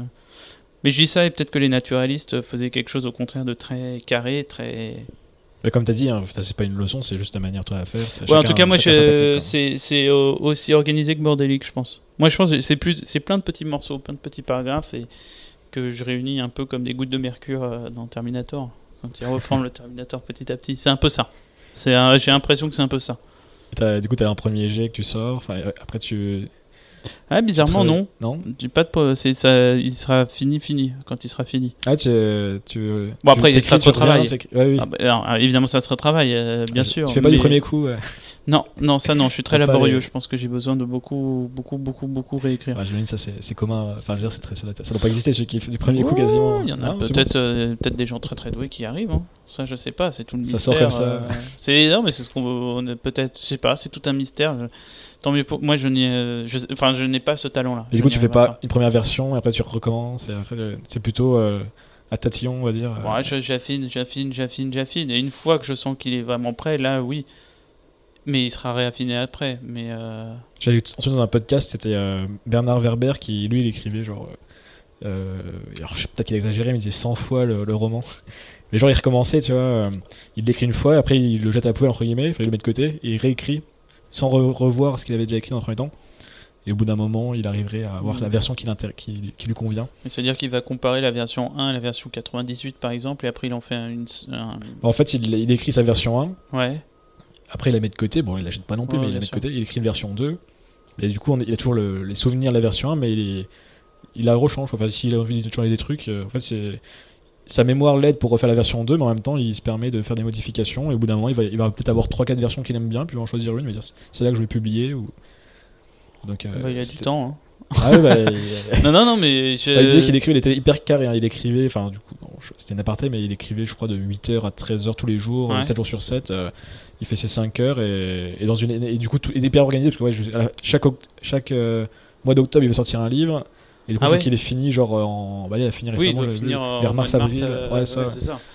Euh, non, Voilà, enfin, ouais, voilà. moi, Voilà, moi, c'est un côté très carré. euh. Ah non, moi je m'emmerde. Enfin, moi, je- euh, franchement, je, je- pour être honnête, ça m'emmerderait. Parce que Recommencer, recommencer, recommencer. euh, je préfère affiner, affiner, affiner. Ouais, ouais. Mais. Euh... Ah, mais c'est pour ça montre aussi, du coup, qu'il y, y a plein Oui, de. oui, gens, je, euh, je- je pense qu'en plus, c'est comme ça ça qui que frustre se- les gens aussi, chacun. parce qu'on aime bien voir les. les- Mais on dit c'est quoi la méthode? Et il y en a pas, c'est toujours la même chose. Et puis je pense que la méthode se fait à l'expérience. Euh, Si Bernard Werber euh, écrit comme ça, c'est qu'à l'expérience, c'est ça- c'est ce qu'il a trouvé de mieux pour être le plus efficace possible. Je pense que chacun vraiment, euh, tu vois, je sais- il y en a qui vont écrire, je sais pas moi, en buvant. Euh, en prenant, je sais pas, euh, avec de l'alcool, il y en a qui vont dire bah, je préfère écrire le soir, d'autres le matin, d'autres Mm, chacun sait. à l'envers dans la voiture, je sais pas moi, mais chacun. Mais je pense que c'est l'expérience qui fait que petit à petit on arrive à dégager de mieux en mieux ce qu'on- Ouais. comment écrire et. Mais Et- pour ça il faut essayer. Donc toi t'affines, après t'envoies à ton, à ton éditeur, Ouais. et là il te dit, euh, il, te, il te renvoie le truc avec des, des- des propositions. Ah non, enfin non pas le mien. En tout cas, il- non non, il dit oui ou non. Il dit ou non. ok. Voilà. Et après il y a quand une phase de correction ou de. Pas, de pas tant que ça. il m'en a fait un pour les Orphées. Il m'a juste dit de, de rendre le moins technique euh, sur la mythologie. Il m'a dit attention.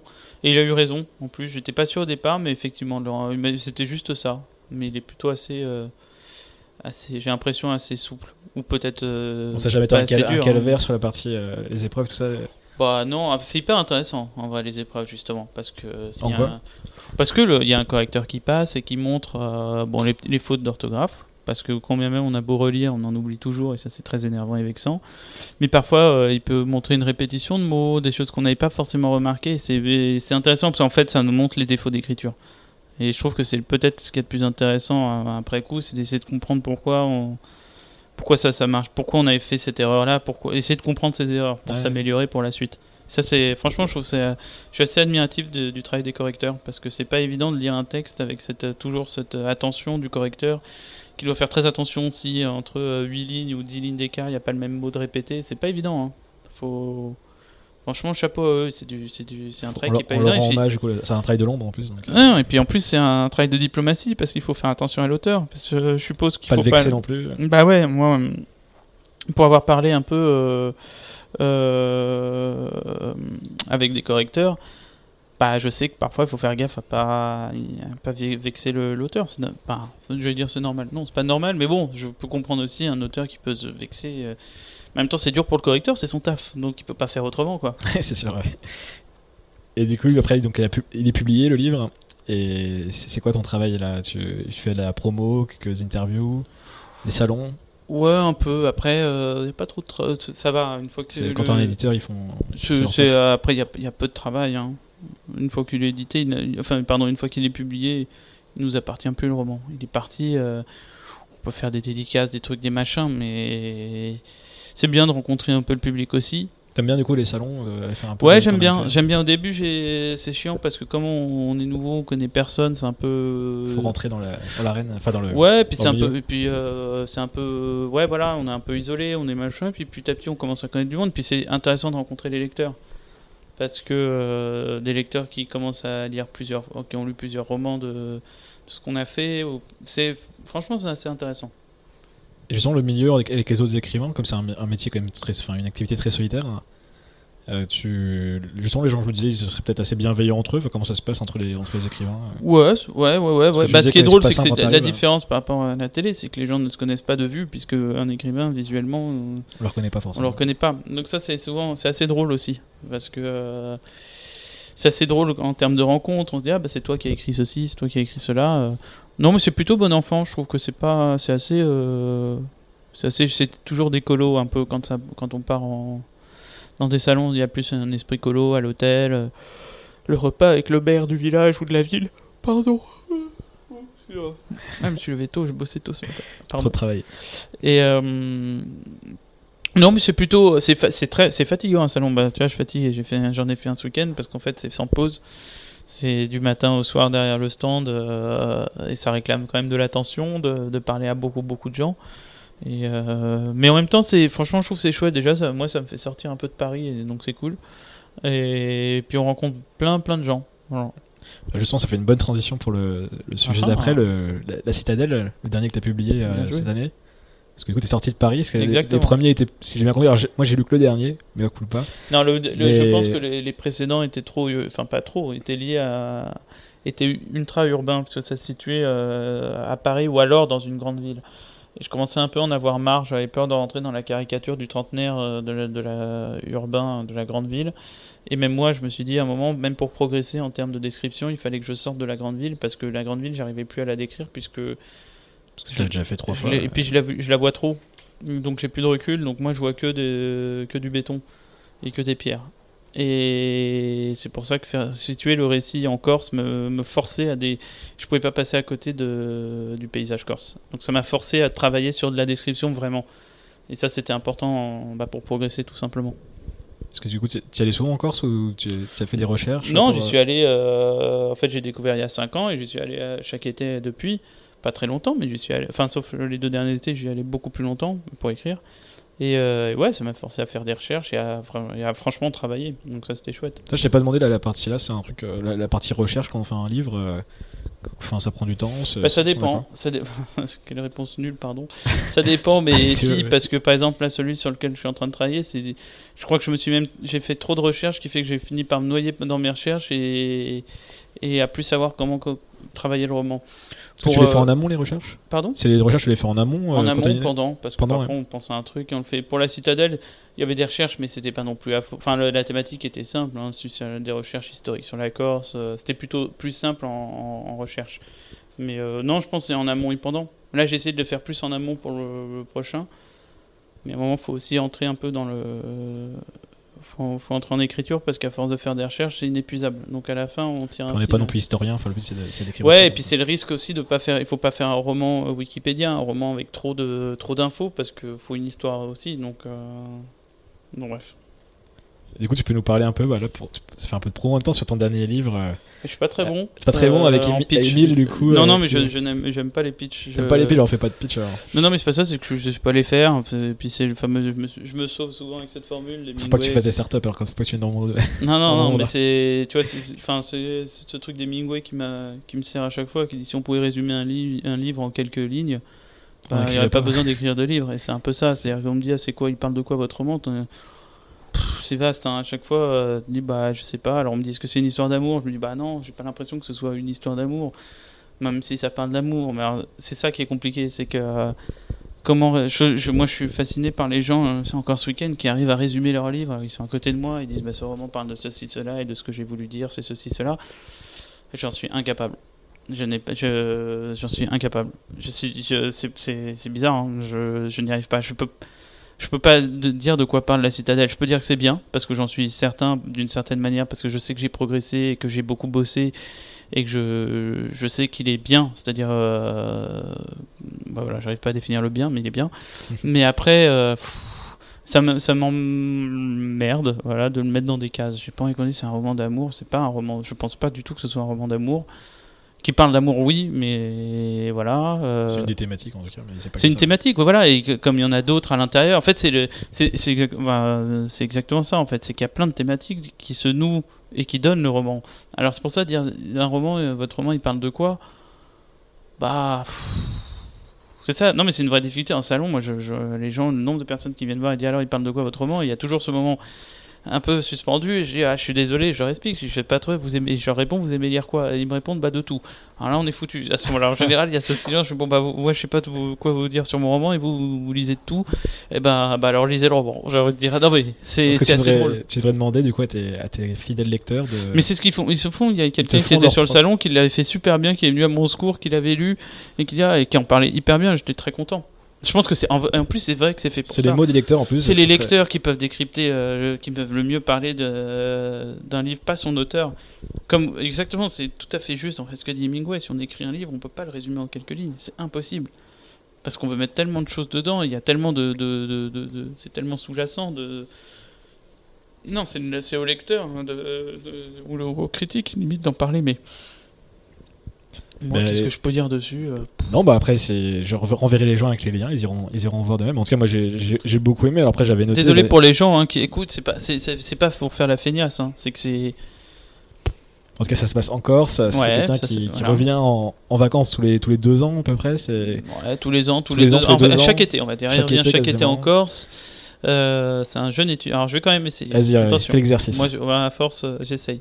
C'est Émile. ça va. C'est Émile, un jeune étudiant en lettres qui retourne chaque été en Corse et donc qui vieillit hein, petit à petit aussi dans sa vie. qui est étudiant, Euh, au début, il vingtenaire. ouais. Ouais, et euh, qui est alors amoureux ou pas d'une Corse, c'est un peu aussi, c'est pour ça que c'est un roman d'amour, un roman de non-amour à définir. Et, euh, Et de la Corse aussi, du coup. Et de la Corse aussi, il est aussi amoureux de la Corse, du paysage qu'il sort de son, dans son Paris. Et donc c'est un peu cette... euh, c'est à la fois euh, en quête de cette jeune fille, Andrea, qui revient en Corse, en quête de lui-même. Vous voyez, euh, enfin tu vois, pardon, tout ce que je dis, j'ai l'impression que c'est un bateau, j'ai l'impression de résumer une série, euh, genre Les Feux de l'amour, tu dis, pff, Mais c'est pour ça qu'on fait. Enfin, euh, oui, même les, les films, des fois, c'est dur à donner. hein. Fait leur donner envie aux gens. Ouais, de mais les enfin, voir. alors, euh, c'est marrant sur les films, il paraît que si on arrive, normalement, ce qu'il faut, c'est si tu arrives à pitcher ton film en une phrase, c'est que c'est un bon, en moins de 15 mots, je crois que ça veut dire que c'est un, C'est un bon film, ça. bon film. C'est un- Ou en tout cas que le, le- le pitch est bon. En tout cas, bah, vous voyez, là, j'ai bégayé, j'ai bégayé 8 fois pour expliquer la citadelle, donc euh, le pitch n'est pas bon. moi.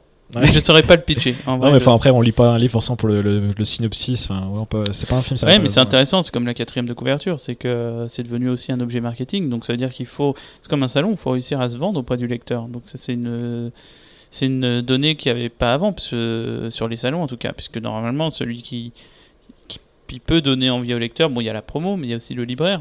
C'est pour ça que les libraires sont Lui, il a besoin d'un pitch, justement, tu dis. Oui, euh, mais il peut se le faire lui-même. peut se le Comme faire il le lui-même, lit, c'est pour ça que le, Puis eux, c'est son travail, pour le coup, il en fait tout le temps des pitchs, parce qu'il vend des livres aussi. donc, Complètement. Non, mais c'est pour ça. Je pense que le, c'est pour ça que c'est hyper important un, un libraire et d'où les dangers d'Amazon. Avec, il y a des choses très bien avec Amazon. Je comprends hein, le- la diversité. euh, Enfin, Amazon, il a- c'est bien quand t'es hyper connu, parce que du coup, bah, les gens, ils vont tapent ton nom et ils te trouvent. Quoi. ouais, mais c'est, mais Ouais, j'ai pas envie d'entrer dans une critique un peu facile d'Amazon. Ce serait trop, trop facile. Mais malgré tout, euh, c'est vrai que c'est important les libraires parce qu'ils peuvent donner leur goût. Et que le problème d'Amazon, c'est que c'est le goût des autres. Le problème des étoiles, c'est que euh, noter un roman avec des étoiles, moi, je comprends pas le délire. Ouais. Mais, Je, je trouve ça fou qu'on. Moi, je veux bien qu'on note un aspirateur avec des étoiles parce qu'on a une donnée euh, simple. hein. Est-ce qu'il aspire ou pas? Oui, alors on va lui mettre une étoile. Est-ce qu'il a un sac aspirateur? Bien, oui. On lui met noté. Je comprends qu'on puisse noter un, un aspirateur, une machine à laver avec des étoiles. Alors, une œuvre écrite, je. Je comprends pas. Je, je, je, je- ça veut dire qu'on va donner euh, sur 5 étoiles combien on donne d'étoiles à Stendhal, à Balzac, euh, à Marc Lévy, à Fenkinos, euh, à Albert Cohen. Enfin, Ah ouais, bah, À un comme, moment, comme ça, ça- sur TripAdvisor. non, mais c'est, comme ça devient, c'est, c'est affolant parce qu'après il y a un classement qui est effectué, donc ce qui veut dire que bon, ceux qui vont être le plus mis en avant sont ceux qui ont le plus d'étoiles, donc ceux qui ont le plus d'étoiles sont ceux qui vont donner envie aux gens qui viennent sur le site de l'acheter. Donc finalement, on va lire ce que lisent les autres, on va lire le goût des autres. Et c'est moi, c'est ça qui me perturbe. Alors que le libraire peut donner envie justement de, de donner son goût à lui, qui n'est pas nécessairement le goût des autres, et donc de faire découvrir. Et je pense que c'est important. Ça me terrifie le goût des autres de. Les étoiles, je comprends pas. Ouais, bah c'est le phénomène Netflix aussi, hein, c'est que tout le monde regarde les mêmes films maintenant par rapport aux étoiles. Enfin, c'est. il y a- Ah, mais je crois que Netflix, il n'y a pas d'étoiles. Ils font les Euh, pourcentages et apparemment les ah, pourcentages. Ils avaient, ils avaient enlevé les étoiles. Il y Ouais. avait avant les étoiles. Mais, Mais, et même les pourcentages ne correspondent pas à une note, mais d'après ce que j'ai compris, les pourcentages correspondent à ce qui peut te correspondre par rapport à toi, ce que tu as déjà regardé. Tu vois ce que je veux dire C'est pas une note de. Parce que en même temps, c'est des pouces en haut. Alors ça, les, les pouces, j'ai pas, j'ai pas vu Moi, j'ai cru comprendre que les pouces, c'était pas le, nom- le pourcentage, c'était le nombre de pouces. Mais, euh, mais moi j'ai lu ap- après que c'était pas ça, c'était Ok. une grande révélation. ah mais je bah, trouve ça dangereux parce que. euh, Ou alors, moi je veux bien qu'on mette des pouces, mais que ce soit pas ouvert à, à tout le monde. Je, je, je sais pas, je trouve que c'est bizarre sur des œuvres de, de noter avec des. Par exemple, c'est comme, je sais pas, moi, on va voir une expo, est-ce qu'on va mettre des étoiles à un tableau? Ah bah, le Gauguin, je lui mets euh, allez, 4 étoiles. Ah bah, le Picasso, non, je lui mets 5. Enfin, je veux dire, personne ne penserait à faire ça. Ce serait, c'est absurde. Pourquoi on le fait sur des bouquins je... Ah ouais, c'est vrai. C'est moi ça me c'est mon ça, ça fait ça fait deux mois que ça me travaille ce truc là et je me dis putain c'est quand même compliqué quoi. Ouais, Moi, pour le coup, je- euh, j'avais découvert ton dernier roman, c'était via un blog. euh, bah, je crois d'ailleurs tu, tu la connais bien, j'ai vu sur, euh, sur Instagram. Euh, Agathe the Book, Ouais. qui, qui avait fait des, des critiques de livres plutôt cool. Et du coup, bah, j'étais tombé comme ça en fait. euh. donc on peut trouver par d'autres moyens encore. euh. Ouais, ouais, ouais, non mais mais ça c'est super cet univers d'ailleurs qui s'est ouvert aussi grâce au, au c'est les books Instagrammeurs je crois qu'on va dire. c'est un très bon. c'est- super parce que ça a dynamisé depuis un an et demi, deux ans aussi. euh, Parce qu'il y en a beaucoup, quoi. Enfin, je trouve qu'il y en a quand Il y en a un- énormément. Et... Ou des chaînes YouTube aussi, un petit peu. Ouais, ouais, mais c'est bien parce que ça change justement du goût des autres. Euh, ça change de ce qu'on a l'habitude de voir. Et ça permet de faire découvrir des coups de cœur, d'au- d'autres choses en fait. C'est hyper utile. euh, Je trouve que ça bouge pas mal le, milieu littéraire. C'est encore, c'en est encore qu'aux prémices, mais ça ne va faire que grimper, je pense, petit à petit. Donc c'est, c'est une bonne chose. Moi, je, je trouve qu'il dynamise un peu ça et ça, il court-circuite un peu d'autres circuits, justement. euh, donc même les écrivains et les éditeurs, tout le monde doit un peu s'y euh, adapter, mais c'est assez intéressant à voir. Ouais, c'est clair. Et, et je me disais, donc par rapport à, au thème que tu, que tu abordes, on... enfin, c'est quoi les thèmes aujourd'hui qui T'as parlé pas mal de la, de, de la nuit, un peu le, le côté. ouais, euh, j'en ai parlé un peu trop, je pense aussi. Mais, C'était- euh, c'était c'était intéressant. c'est un truc personnel aussi. Enfin, je trouves des thèmes. Oui, c'était euh, un, c'était un moment où. euh, Mais après, c'était- c'est intéressant la nuit en soi, parce que c'est quand même. euh, C'est un autre monde pour le coup. C'est un autre monde, c'est une lumière qui est évidemment différente. euh, quand on dit la nuit, tous les chats sont gris, c'est assez vrai. C'est euh, un monde où les gens osent faire ce qu'ils ne font pas de jour parce qu'ils sont à la lumière du jour. Je trouve que c'est quand même. une- Et puis, euh, enfin. euh, la, la nuit, par exemple, le film d'horreur, c'est souvent la nuit. Enfin, il y a quand même quelque chose de. On s'autorise beaucoup plus de choses la nuit euh, que le jour. hein. Donc, euh, c'est un thème qui est assez. euh, mais qui est intemporel, mais assez intéressant, à- je trouve, à analyser. Mais c'est vrai que j'avais je l'ai pas mal fait le tour. Donc, donc avec la citadelle, j'avais besoin de faire aussi autre chose que, que, de, que de la nuit. Il y a des thématiques qui t'intéressent que t'as pas forcément encore abordées? Bon, après, Oh, tu vas me dire, oui. Mais je le dirai pas. tu diras pas, pas Ouais, là, je suis en plein dessus, là, mais. Ouais, il y a un truc là, je suis, je, je, je suis dessus à fond, à fond, à fond. C'est pas. Voilà. Mais, mais je pense qu'il est ultra intéressant dans notre monde. Et, très, et tout aussi contemporain que historique, mais je le, je le garde un peu en, en secret. On l'aura pour euh, quand, il sortira. donc. Ouais, pas tout de suite, tout de suite. tout de suite. Il faut encore beaucoup, beaucoup, beaucoup, beaucoup de travail.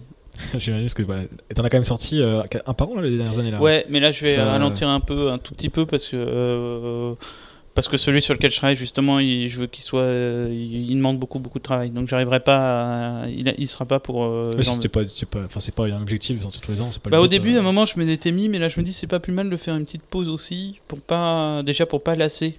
Mon côté ah bah tiens, il sort encore comme comme chaque année, il sort son Son roman. Beaujolais. Ouais, c'est un peu ça. Et je me suis dit, ça, ça- ça y est, il y en a eu 4. Donc maintenant, on va faire une petite respiration et prendre un peu plus de temps. Pas non plus énormément, mais un tout petit peu plus de temps pour bien finaliser le prochain. Ça marche. On arrive, j'ai deux trois petites questions pour terminer. Bien sûr. Je fais gaffe à au niveau du timing.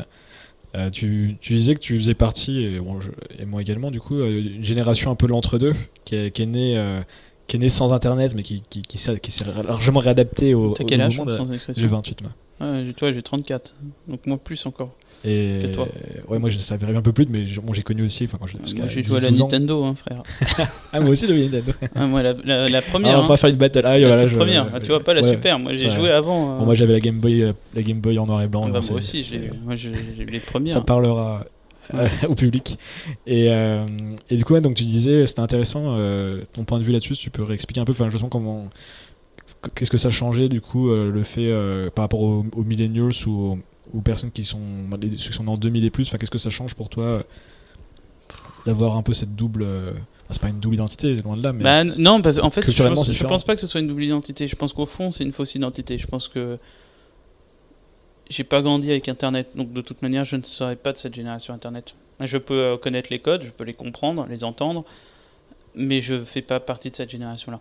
Donc en fait, en y réfléchissant à voix haute, hein, ça mérite un débat, mais en tout cas, je vais parler pour moi, moins pour toi, parce qu'on a quand même 6 ans d'écart, mais je suis pas dans l'entre-deux générations. En fait, je pense que je suis déjà de l'ancienne génération.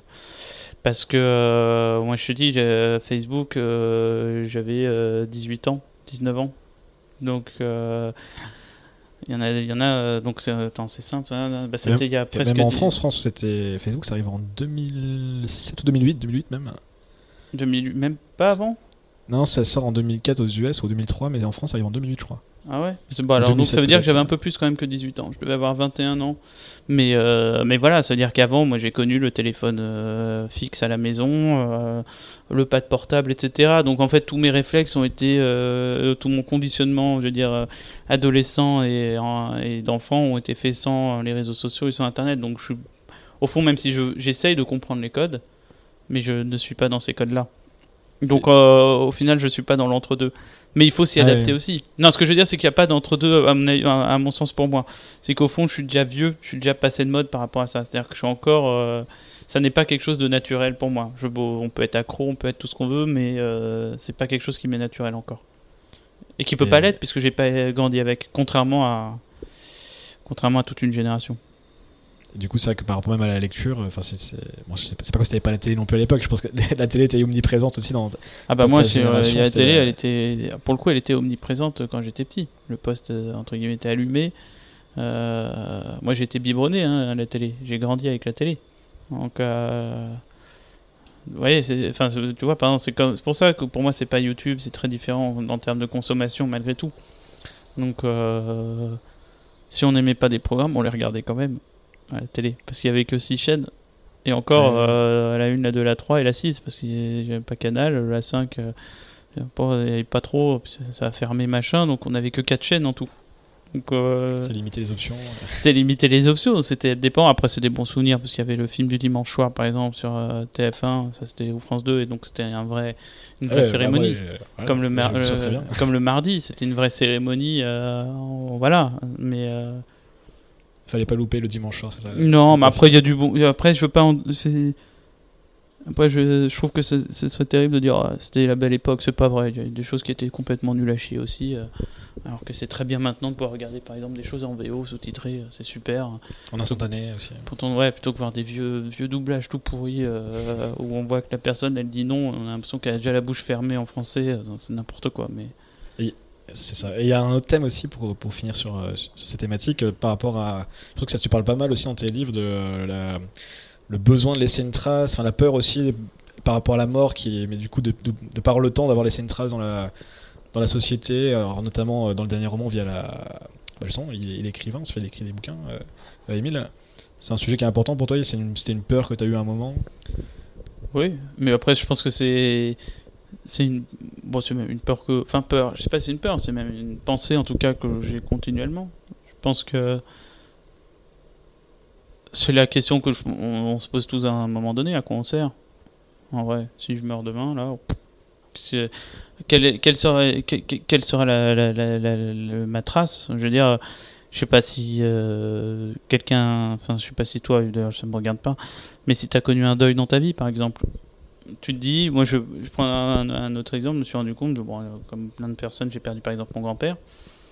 Et puis après, euh, j'ai perdu euh, quelqu'un d'autre. Et là, je me suis dit, merde, il n'y a plus que moi qui me souviens de mon grand-père. En vrai, là, si je, moi je meurs demain, bah, qu'est-ce qu'il reste de mon grand-père? Personne ne saura qui il est, son nom, son prénom, euh, qu'il est. Plus personne sur Terre ne sait qui il est. Quelle est la trace? Ça doit être une trace sur un registre. Peut-être euh, dans un truc euh, sur l'État si on fait des recherches, mais c'est tout. C'est-à-dire que la personne aura vécu, sera tombée amoureuse, euh, je sais pas, moi, aura ri, aura pleuré, aura bu, aura dit des choses super, aura dit des choses débiles.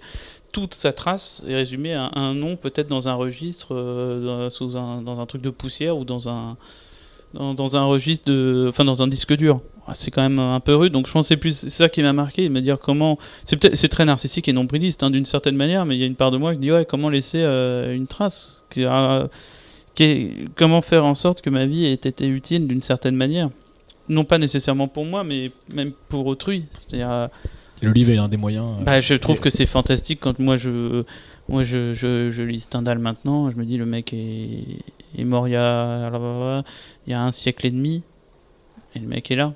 Enfin, ce que je veux dire, c'est qu'il est présent, il est présent dans nos consciences, il est présent partout, il nous apporte encore des moyens de réflexion. Je dis Stendhal, ça peut être et même des écrivains moins connus que, Stendhal, mais pour moi, d'une certaine manière, et je trouve pas ça glauque quand je dis ça, mais une librairie ou une bibliothèque, c'est aussi une espèce de cimetière, mais où on peut retrouver et se recueillir sur, euh, sur les tranches de livres euh, et sur les, quatrièmes de couverture et sur les romans d'écrivains qui, sont, qui ont disparu. Moi, il y a un écrivain que j'ai découvert quelque temps qui est décédé bon, bah, bah, il est vivant grâce à ça. En tout cas, moi, je pense souvent à lui et je pense à ses phrases. Et, Et euh, on, on, ouais, on a vu un lebdo là qui publie sur Romain Gary aussi par exemple, c'est-à-dire qu'il est mort je crois, en 84 mais euh, il n'a jamais été aussi présent que maintenant. Il vient de pu- publier euh, La Pléiade, là, j'avais aussi. euh, Il vient de sortir dans la Pléiade euh, là, euh, il y a le 1 Lebdo qui a fait son numéro dessus.